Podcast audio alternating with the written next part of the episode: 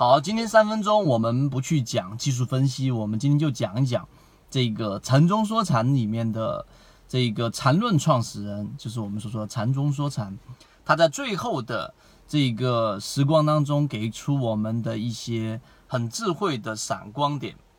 任何一个人，然后在他，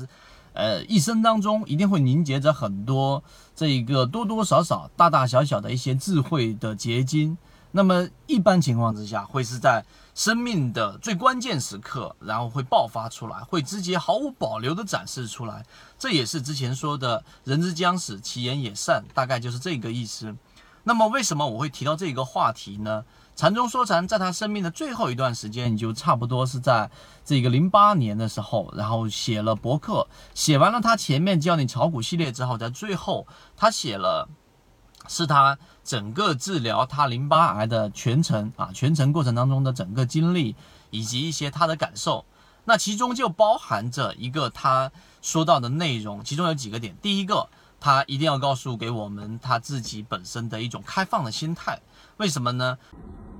如果对于这个模型有兴趣，想更深入的了解这个模型对于自己的交易是不是有启发，MACD 七幺二邀请你进到我们的圈子里面，会有完整版的视频专栏课程分享给大家。希望今天三分钟对你来说有所帮助，和你一起终身进化。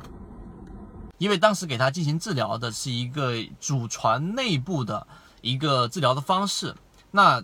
很多我们中国传统的精华的东西，就是因为传男不传女，然后只在家门当中是一代传一代，不外传，最终导致流失。所以这也是为什么在我们圈子当中，我们无私的啊，不能说是完全无私，只是说啊，我们没有任何义务和利益关系的情况之下，把好的战法公布出来给大家。所以这也是为了创造这样的一个环境，这是第一个我们要去给大家分享的点。第二个，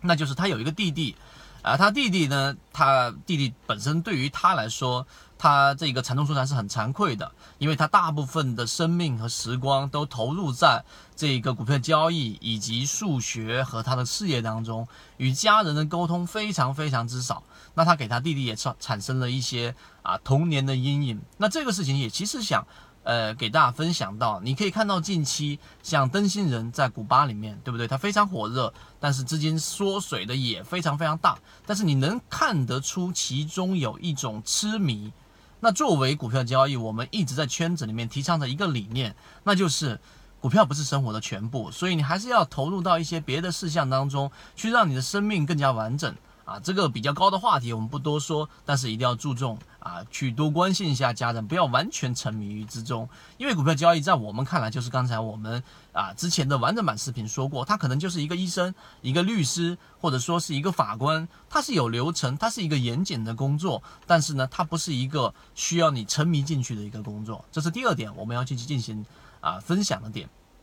第三个，可能在禅中说禅最后的阶段。它还有一个闪烁出来的，让我们呃比较感觉到呃这个智慧结晶的内容，那就是他在禅论的最后末端的时候，给我们去提到的，就是用《论语》的角度去去理解啊，去理解整个市场。那《论语》当中里面叫做呃对于事物的整个完备性，最后它。最后，整个中枢，最后整个缠论当中的一级买点、二级买点、三级买点，它最终一定会出现。这个可能又涉及到技术分析当中了。那么这一个是什么意思呢？就是所有我们在缠论构建结构当中，它要出现的买点，最终它一定会出现，只是时间的早晚，这是有非常严谨的逻辑运算的。这个话题我会放到后面专门讲技术分析的时候，给各位去分享到底是为什么，以及怎么去把握第一买点、第二买点、第三买点和第一二三卖点，怎么样去把握。但是有一点就是在刚才我分享的第三点，它最终一定会出现，这是一个必然的事情。好，今天我们就分享三个事情，希望对于大家理解缠论、理解禅中说禅、理解股票交易市场，怎么样让股票交易跟自己的生活相融合，能够有一点点启发，我们就会特别开心了。好，今天讲这么多，各位再见。